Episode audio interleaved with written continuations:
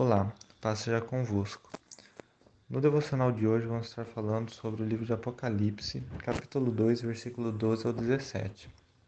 Aqui nós temos a carta para a igreja de Pérgamo, a qual estava passando por uma grande confusão espiritual.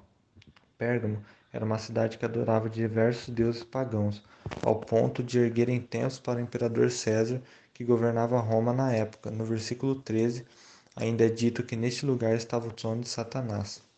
Porém, os cristãos da igreja de Pérgamo na época permaneciam firmes até mesmo em meio à grande perseguição que sofriam. Mas assim como é dito no versículo 14, a igreja passava por algumas dificuldades, as quais infelizmente são vistas em muitas igrejas atualmente. A pregação de um falso evangelho que é atrativo para a nossa carne, porém mortal para a nossa vida espiritual. Devemos tomar cuidado com o que ouvimos e abrimos nosso coração, pois às vezes uma palavra que parece ser de bênção está trazendo maldição para nossas vidas. Além disso, o que estava sendo ensinado na época assim como algumas pessoas falam hoje, é que a graça nos dá liberdade para podermos pecar o quanto quisermos. No entanto, o plano de salvação de Jesus é exatamente o contrário.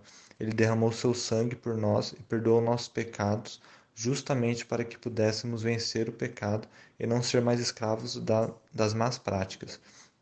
Então, para que não sejamos enganados por falsos ensinamentos, devemos ler a palavra de Deus constantemente meditarmos nela, falar com Deus e tomarmos cuidado com o que temos escutado e visto em nossa casa e na internet.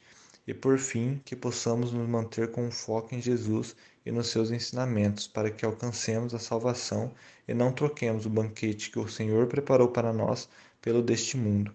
Que Deus te abençoe tenha uma ótima semana.